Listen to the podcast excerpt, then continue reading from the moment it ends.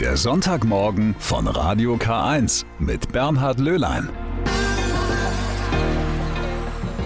Schönen guten Morgen, das ist er wieder, der Sonntagmorgen von Radio K1, dem Kirchenfunk im Bistum Eichstätt. Nun sind sie unterwegs, die sogenannten Klimapilger.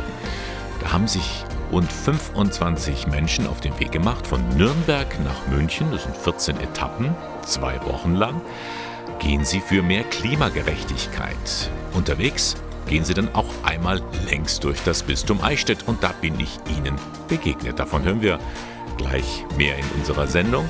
Außerdem berichten wir über die Jugendkantorei am Eichstätter Dom. Die war nämlich vergangene Woche zu Gast in Tschechien. Vielleicht erinnern Sie sich, vergangene Woche, da hatte ich ja den Sonntagmorgen von Nürnberg aus moderiert, vom Evangelischen Kirchentag. Und als der zu Ende ging, da wurde am Abschlussgottesdienst eine Pilgergruppe ausgesandt. 25 Menschen haben sich dann auf den Weg gemacht zum siebten ökumenischen Pilgerweg für mehr Klimagerechtigkeit. Der Weg führt sie bis nach München, einmal längs durch das Bistum Eichstätt sozusagen. Am vergangenen Donnerstag war die Gruppe unterwegs von Kloster Plankstetten nach Kipfenberg. Das habe ich mir nicht entgehen lassen und habe die Gruppe ein kleines Stück begleitet. Es geht weiter. Hey! Hey! Oh. Christian Seidel, der Cheforganisator auf dem 7. ökumenischen Klimapilgerweg. Man muss die Gruppe ganz schön zusammenhalten, oder? Äh, ja, das ist vor allen Dingen, wenn die Landschaft schön wird und sich schöne Aussichten bieten oder ein schönes Schloss zu sehen ist. Äh, es ist ein beständiger Lernprozess, dass wir hier in der Gruppe unterwegs sind und wir irgendwie zusammenbleiben müssen, damit wir am Schluss auch etwa in der Zeit ankommen, wo wir ankommen wollen. 25 Menschen machen sich auf den Weg von Nürnberg nach München, um ein Zeichen für Klimagerechtigkeit zu geben. Was treibt die Leute an? Was treibt dich an? Was ist die Motivation? Es ist ein ganzes Bündel von Motivationen. Eins, was äh, für mich persönlich sehr stark ist und ich weiß auch für einige andere, die schon lange dabei sind. Wir sind ja schon im fortgeschrittenen Alter. Wir haben Kinder, wir haben Enkelkinder. Und wir haben gesagt, uns soll nicht passieren, dass uns unsere Kinder oder Enkel fragen, äh, was habt ihr eigentlich dagegen getan? Ihr habt doch alles gewusst. Ich gesagt, das ist die perfekte Kombination für mich, weil ich war auch in jüngeren Jahren nicht der Typ, der einen Braunkohlenbagger besetzt hätte. Aber diese Kombination von der Spiritualität eines Pilgerweges verknüpft mit politischen Aktionen, politischen Forderungen, ist für mich die perfekte Kombination. Mit auf dem Weg Ulrike, du bist auch eine von 25 Pilgerinnen, die jetzt hier dabei sind. Was treibt dich an? Ja, um einfach mal die Gemeinschaft zu spüren, dabei zu sein, die Energie zu spüren, wenn es darum geht, Klimagerechtigkeit umzusetzen. Wie ist die Atmosphäre, die Stimmung hier so? Ist ja ganz schön anstrengend zum Teil. Die Strecke ist anstrengend, es ist auch sehr warm und wir müssen gegenseitig aufeinander achten, dass wir keinen zurücklassen. Ja, aber ansonsten ist die Stimmung ganz gut. Ihr wart auch im Kloster Plankstetten, habt dort Station gemacht. Ist das ein Ort, der auf dem Weg zu mehr Klimagerechtigkeit passend ist, auch für euren Weg? Ja, ich war total beeindruckt von dem Kloster Plankstetten, auch von dem Sonnenhof oben. Die haben ja sehr viele Wege bestritten, um ganzheitlich nachhaltig zu sein. Also es gibt eine Solaranlage. Sie haben zehn Jahre gebraucht, um das Wissen wieder sich anzueignen, um natürlich Lebensmittel herzustellen. Die Tiere werden auf ganz natürliche Art gehalten. Es hat mich total verzaubert, da oben alles zu sehen. Ihr habt noch ein langes Stück vor euch. Auf was freust du dich jetzt noch? Ja, auf die neuen Begegnungen in den Pfarrhäusern, auf die Gespräche mit den Gemeinden. Und man merkt, dass das Feuer überspringt und dass wir dann vielleicht auch nächstes Jahr wieder neue Pilger begrüßen können.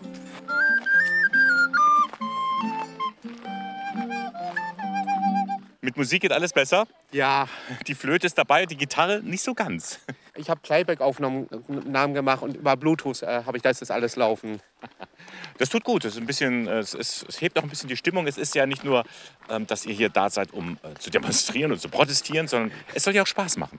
Ja, nicht nur das. Also wir wollen mit den Leuten halt ins Gespräch kommen und trotzdem auf die Probleme der Welt halt aufmerksam machen. Ne? Gerlinde aus dem Münsterland, du gehst hier mit von Nürnberg nach München. Warum? Ja, ich kenne diesen Klimapilgerweg schon eine Weile. Äh, und ich finde dieses Anliegen, dass die kirchlichen Institutionen die Basis bilden und wir trotzdem eine politische Mission vertreten, einfach ideal. Es ist eine ideale Kombination für mich. Aber es ist eine andere Form des Protestes, in Anführungszeichen, als was die letzte Generation macht, oder? Ja, also das wollen wir hoffen. Wir äh, sind natürlich völlig friedlich unterwegs und wir wollen unser Anliegen äh, in die Breite tragen, dadurch, dass wir laufen von Gemeinde zu Gemeinde, von Stadt zu Stadt und wir treffen da natürlich unheimlich viele Leute, aber wir wollen keinen beeinträchtigen. Wir wollen nicht irgendwelche Menschen verärgern, sondern wir wollen positiv dafür werben, dass allgemein mehr für Klimagerechtigkeit getan wird.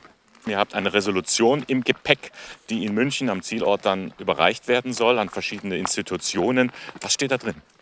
Ich würde äh, mal sagen, dass das Allerwichtigste ist, dass das 1,5 Grad Ziel erreicht wird, das in Paris von der Weltgemeinschaft vereinbart wurde. Das bedeutet, dass die Erderwärmung begrenzt wird, unbedingt begrenzt werden muss, denn sonst äh, sind, geht unser Planet äh, vor die Hunde. Toni, wie ist denn so die Atmosphäre hier untereinander?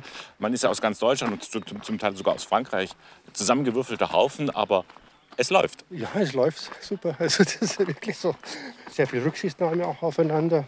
Man weiß, man ist gemeinsam unterwegs. Du stammst eigentlich so ein bisschen hier aus der Ecke, Pfaffenhofen. Ja, ja, man hört es am Dialekt.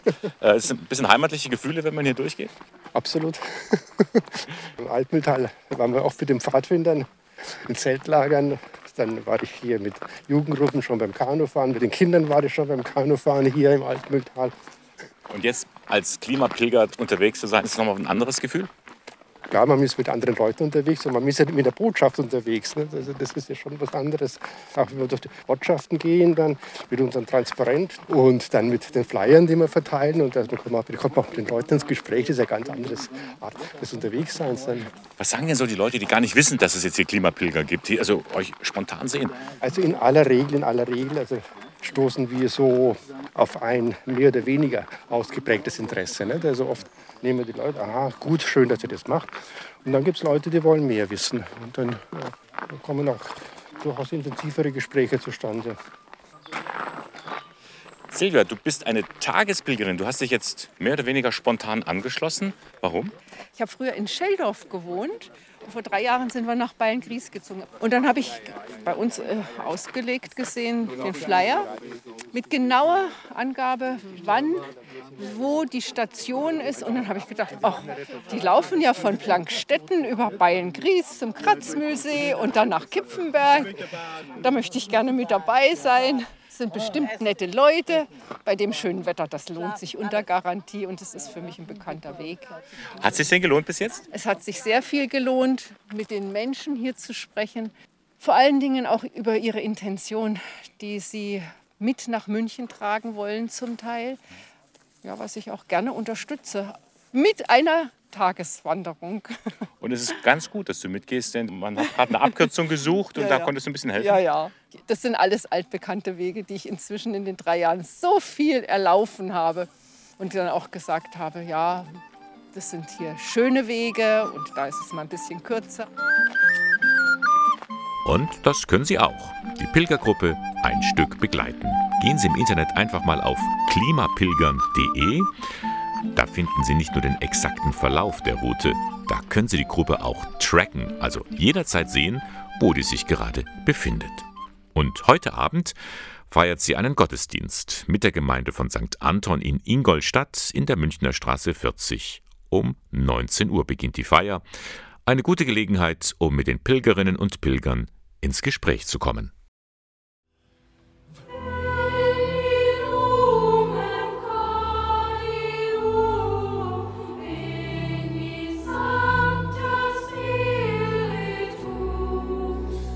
Die Eichstätter Jugendkantorei singt im Dom.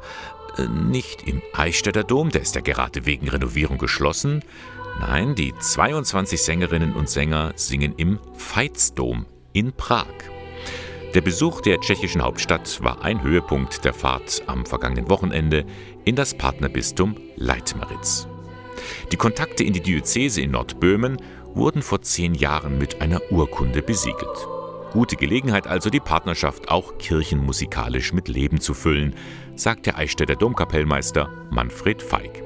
Für ihn ist so eine Chorfahrt in mehrfacher Hinsicht ein Gewinn. Es geht nicht nur darum, einfach irgendwo hinzufahren, um ein Konzert zu geben, obgleich das immer schön ist und immer Highlights sind. Mir ist dabei wichtig, dass die Gruppe vorankommt als Gruppe, dass wir unsere Gemeinschaft stärken, dass wir neue Sachen erleben. Für einen kirchlichen Chor wie die Jugendkantorei am Eichstätter Dom äh, finde ich es auch wichtig, dass man mitbekommt, wie funktioniert Kirche woanders, gerade auch in einem Land jetzt wie Tschechien, wo Kirche lange Zeit in Zeiten des Kommunismus nur im Untergrund funktionieren konnte. Das gibt neue Inspirationen, neue Einblicke und gegebenenfalls kann man auch neue Ziele entwickeln für die Arbeit vor Ort wieder. Und dann ist da noch etwas. Die Jugendlichen sollen Erfahrungen sammeln, die man nur in einem Konzert lernen kann. Wie treten wir auf? Wie präsentieren wir uns? Wie erreichen wir die Herzen der Menschen? Es geht immer um mehr als nur richtige Töne abzuliefern.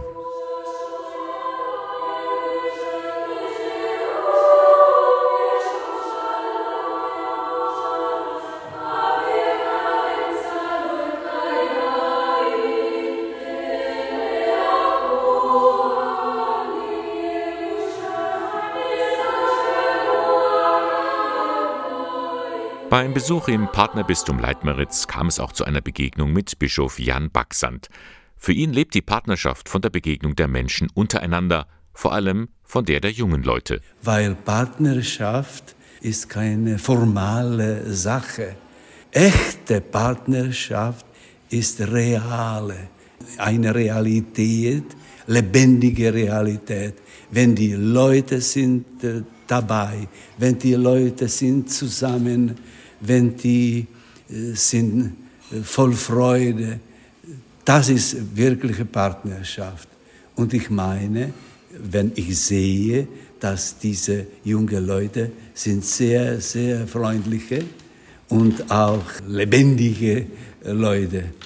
Da, das habe ich eine große Freude. Auf dem Programm der Fahrt nach Tschechien stand auch eine Fahrt in das ehemalige Konzentrationslager Theresienstadt. Mit diesem Ort fühlt sich die Jugendkantorei besonders verbunden, erzählt Manfred Feig. Wir haben vor ähm, eineinhalb Jahren oder mittlerweile denke ich schon fast zwei Jahren damit begonnen, die Oper Brundibar einzustudieren, die wir im vergangenen Jahr auch zweimal zur Aufführung gebracht haben. Diese Oper wurde in diesem Lager Theresienstadt mehr als 50 Mal aufgeführt. Und wir haben uns in der Probenphase intensiv mit der Thematik auseinandergesetzt und wollten dann auch sehen, wie es der Ort jetzt nun eigentlich war, wo diese Oper aufgeführt worden ist. Und das war dann schon ein Plus, dass das so nah war und auch noch jetzt auch noch passieren konnte. Über 32.000 Häftlinge sind durch dieses Gefängnis während des Krieges durchgegangen. Von ihnen etwa 2.500 sind hier gestorben. Die Chorfahrt der Jugendkantorei am Eichstätter Dom nach Tschechien. Sie war für die jungen Leute eine Erfahrung, die sie sehr beeindruckt hat, meint die 17-jährige Lucia Schweitzer. Also das größte Highlight war auf jeden Fall das Konzert, fand ich weil das einfach schön war, in so einer großen Gruppe zu singen, mal wieder und da anderen Menschen Freude zu bereiten. Und ich habe auch Rückmeldungen bekommen, dass man, ja, dass wir ein Gefühl rübergebracht haben als Chor und das freut einen natürlich ganz besonders. Ja, der Besuch in Theresienstadt war natürlich für uns als Chor ähm, von großer Bedeutung, weil wir ja die Kinderoper Brundibar aufgeführt haben. Ich glaube, dass das für uns alle auch ein Denkanstoß sein kann, dass man das vielleicht mitnimmt und jetzt jeder ein bisschen wachsamer durch die Welt geht mit offeneren Augen. Und dann gab es dann noch einen weiteren emotionalen Moment für Johanna Porsch und ihre Schwester Annegret. Wir durften das Haus unserer Urgroßmutter sehen. Sie ist dort aufgewachsen und aus diesem Haus nach dem Weltkrieg, ähm, nach dem Zweiten Weltkrieg vertrieben worden. Und es war für uns sehr berührend, dieses Haus zu sehen. Es liegt zwischen Leitmeritz und Oberpollitz in einem kleinen Örtchen mit neun Häusern. Und die Bewohner haben uns sehr freundlich empfangen und uns die Geschichte des Hauses erzählt. Solche Momente sind es, die dazu beitragen, dass sich Menschen besser verstehen. Denn Musik verbindet.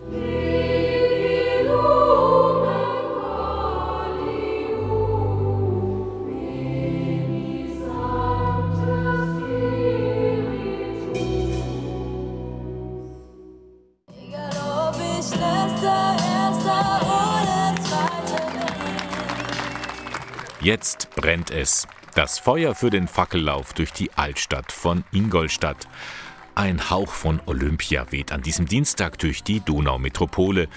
Mit Sportlerinnen und Sportlern aus San Marino zieht der Fackellauf vom Rathausplatz über das Kreuztor zum MTV-Stadion. Die zwölf Athletinnen und Athleten nehmen teil an den Special Olympics World Games, die am Samstag in Berlin begonnen haben. Die Special Olympics, das ist die weltweit größte Sportbewegung für Menschen mit geistiger Behinderung. Im Vorfeld der Weltspiele ist die Delegation aus San Marino zu Gast in Ingolstadt, erzählt Conny Eichlinger von den offenen Hilfen des Caritas-Zentrums St. Vinzenz. Also unsere Gäste sind unheimlich herzlich und es ist natürlich eine Sprachbarriere da, aber ich merke, die ist bei ganz vielen Sachen spielt die dann einfach keine Rolle mehr, weil man das man kann mit Händen und Füßen reden und es ist einfach so eine Herzlichkeit da und es ist für jeden das gleiche Ziel. Und das Ziel heißt, das Beste geben bei den Spielen in Berlin, so wie es Melissa beim Olympischen Eid am Rathausplatz gesprochen hat.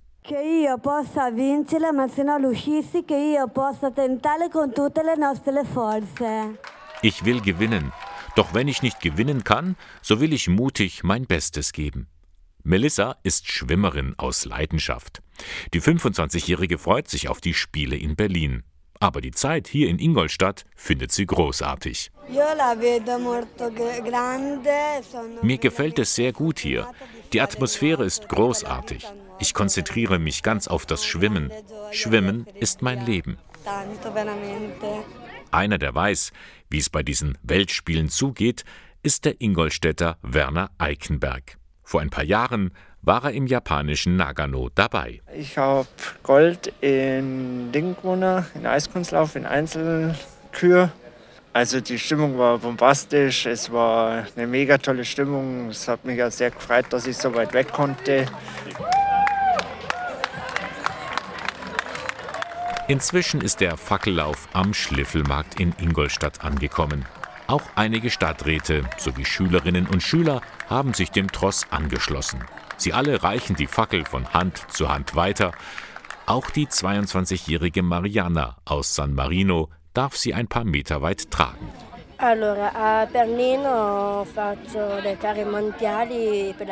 Ich mache rhythmische Sportgymnastik. Ich mag diesen Sport so gerne, weil ich mich da ausleben kann. Schon mit acht Jahren habe ich damit angefangen. Die Teilnahme an den Weltspielen widme ich meinem Vater. Er ist verstorben und lebt im Himmel. Ihn trage ich in meinem Herzen. Das Ziel ist erreicht. Erschöpft, aber glücklich kommen die Läuferinnen und Läufer im MTV-Stadion an. Der Fackellauf, das ist ein Programmpunkt des sogenannten Host Town. Ingolstadt ist Gastgeberin für eine Nation im Vorfeld der Special Olympics World Games. Die Delegation aus San Marino fühlt sich hier sehr wohl, erzählt Barbara Frisoni. Sie leitet die Gruppe.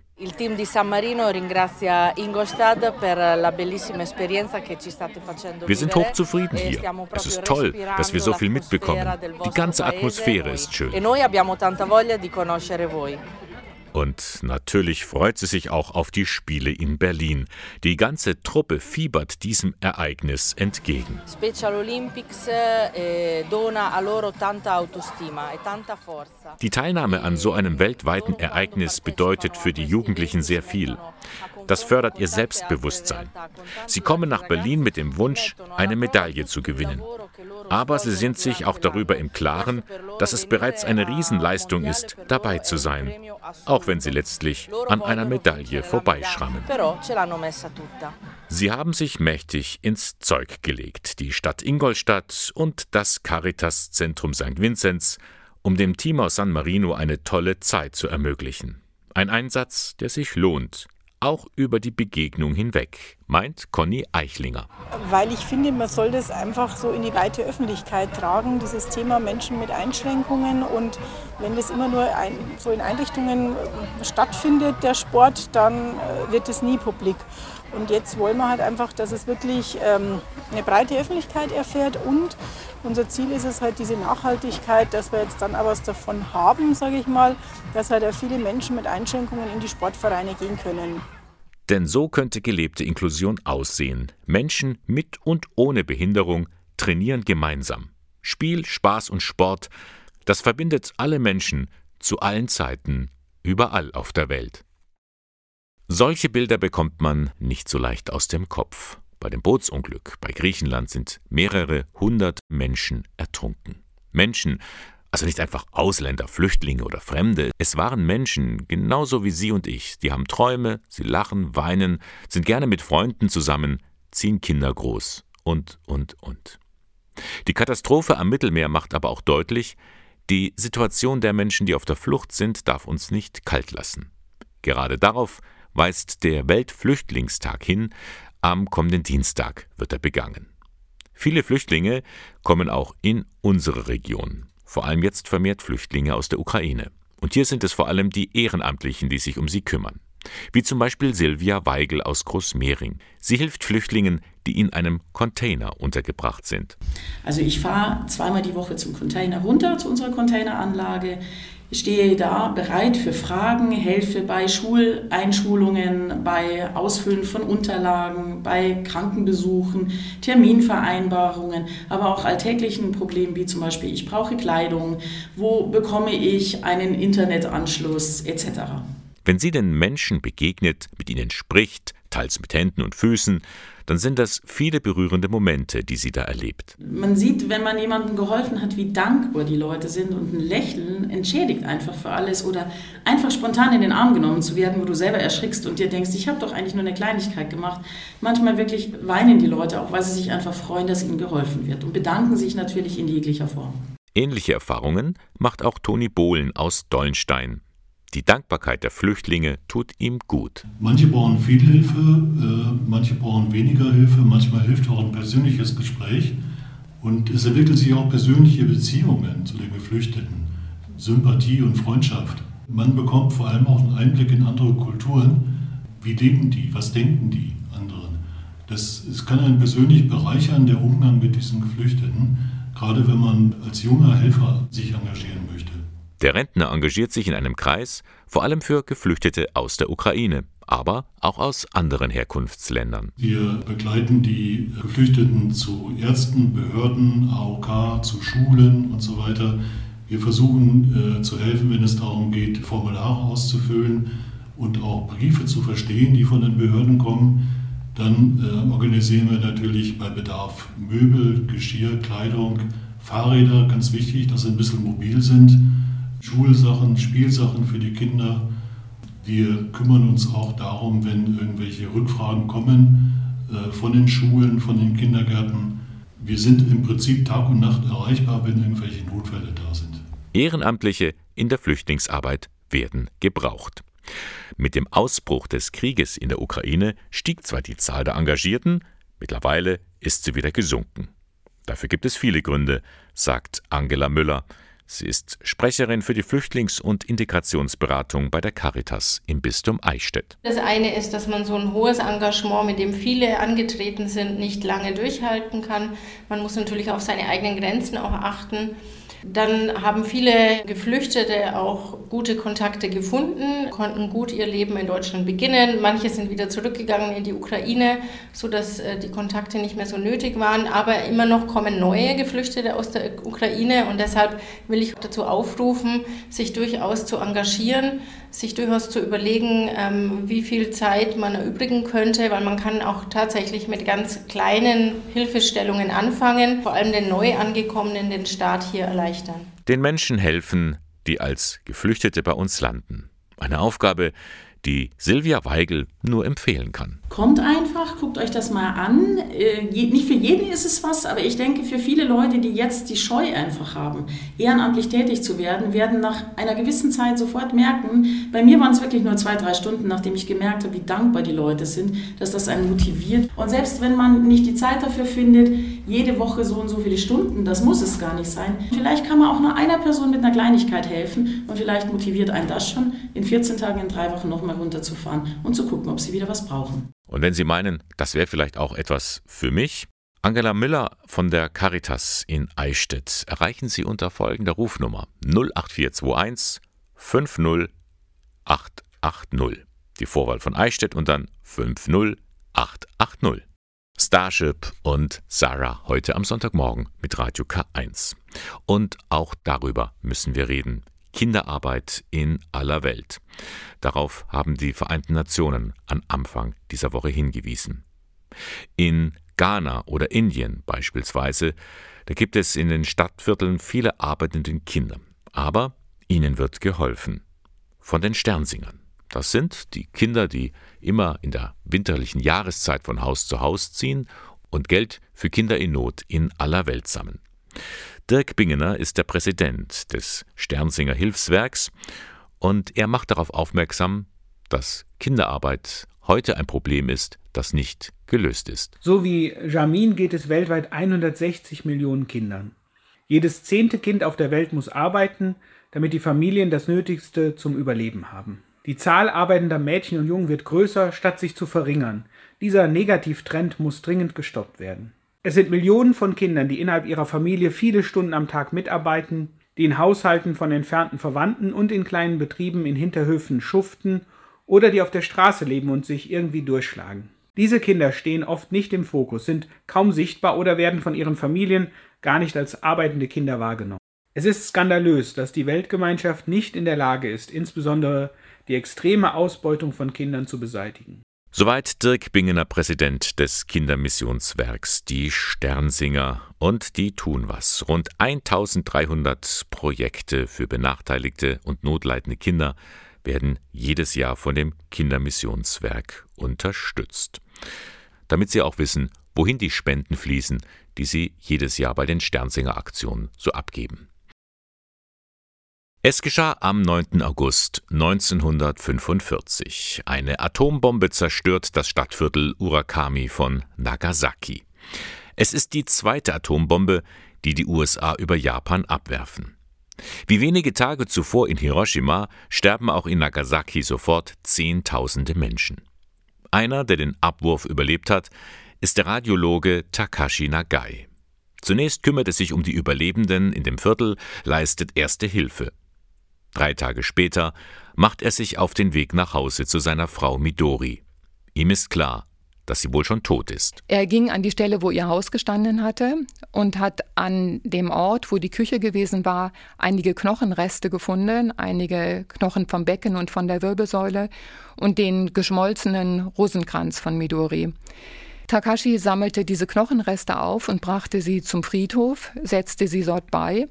Aber er war so von Schmerz durchdrungen, dass er ohnmächtig zusammengebrochen ist und einfach die Nacht auf diesem Friedhof verbracht hat. Die Lebensgeschichte von Takashi und Midori Nagai. Maria Groß kennt sie sehr gut.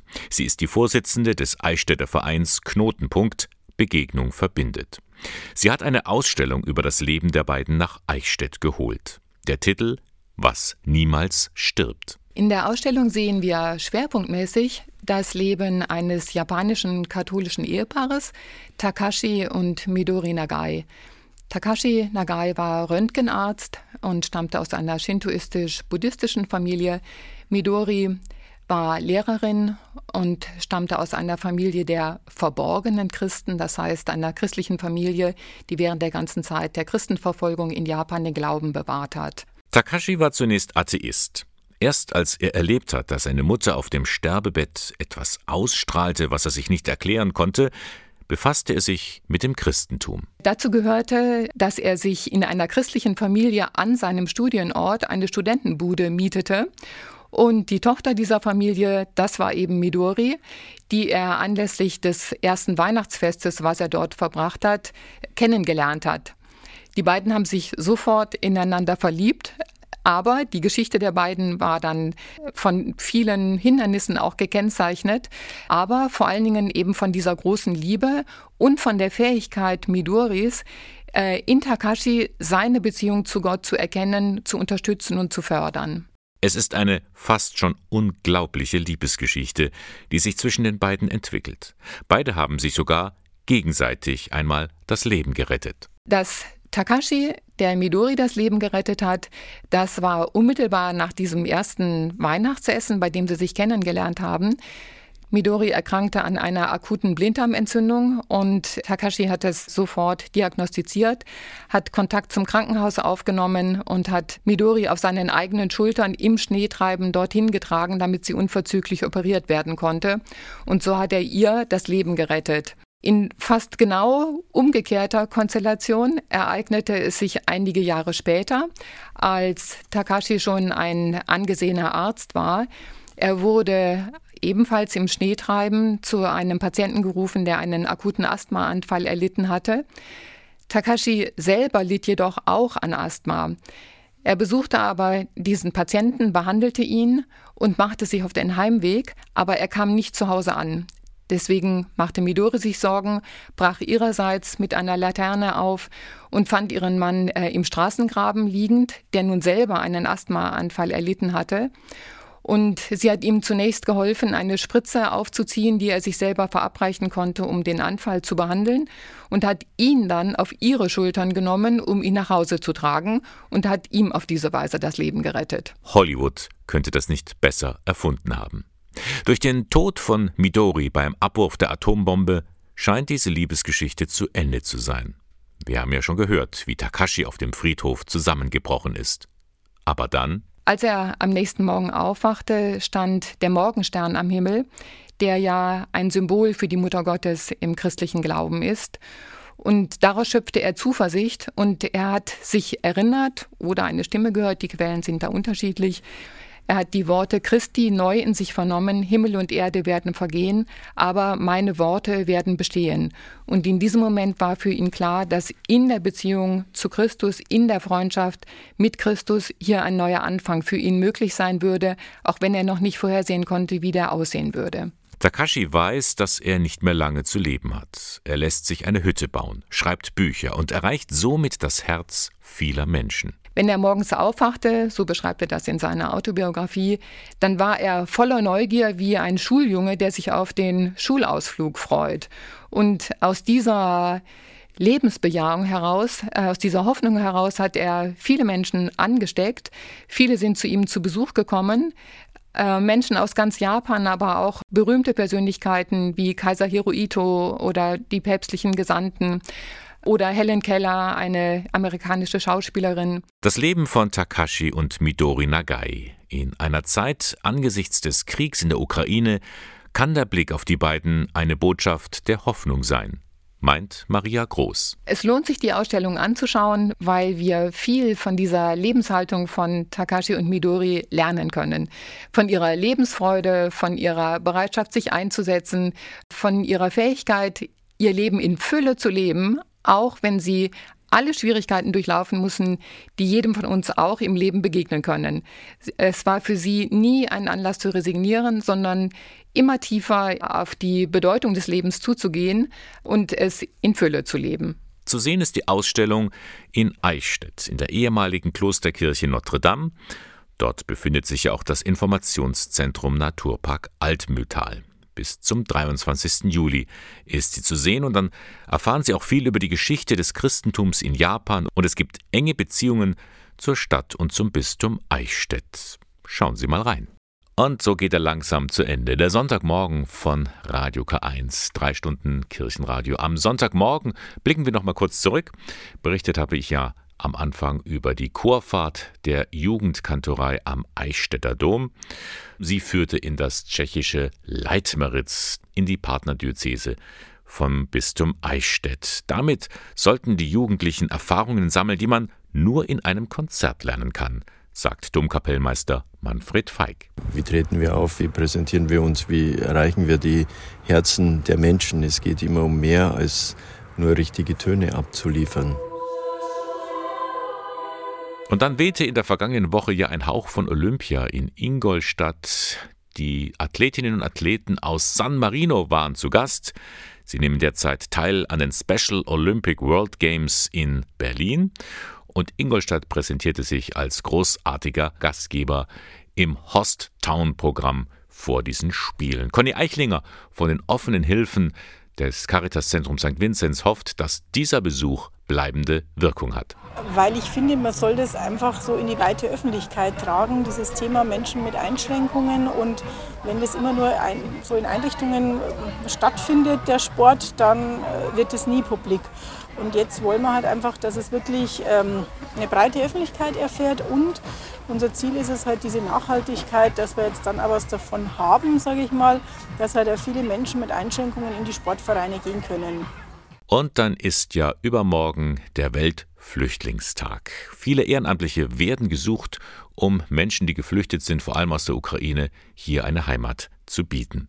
Silvia Weigel aus Großmehring ist so eine Ehrenamtliche und sie ist engagiert bis zu den Haarspitzen. Ich finde es einfach, dass es notwendig ist, Leuten zu helfen, die hier bei uns sind und Hilfe im Land brauchen, gerade wenn es Geflüchtete sind, denn wir sind hier in Deutschland in einem Land, in dem wir leben, in dem es uns an nichts fehlt und wenn Leute gerade wie in diesem Fall aus der Ukraine vom Krieg fliehen, muss man auf alle Fälle Hilfe und Unterstützung bieten.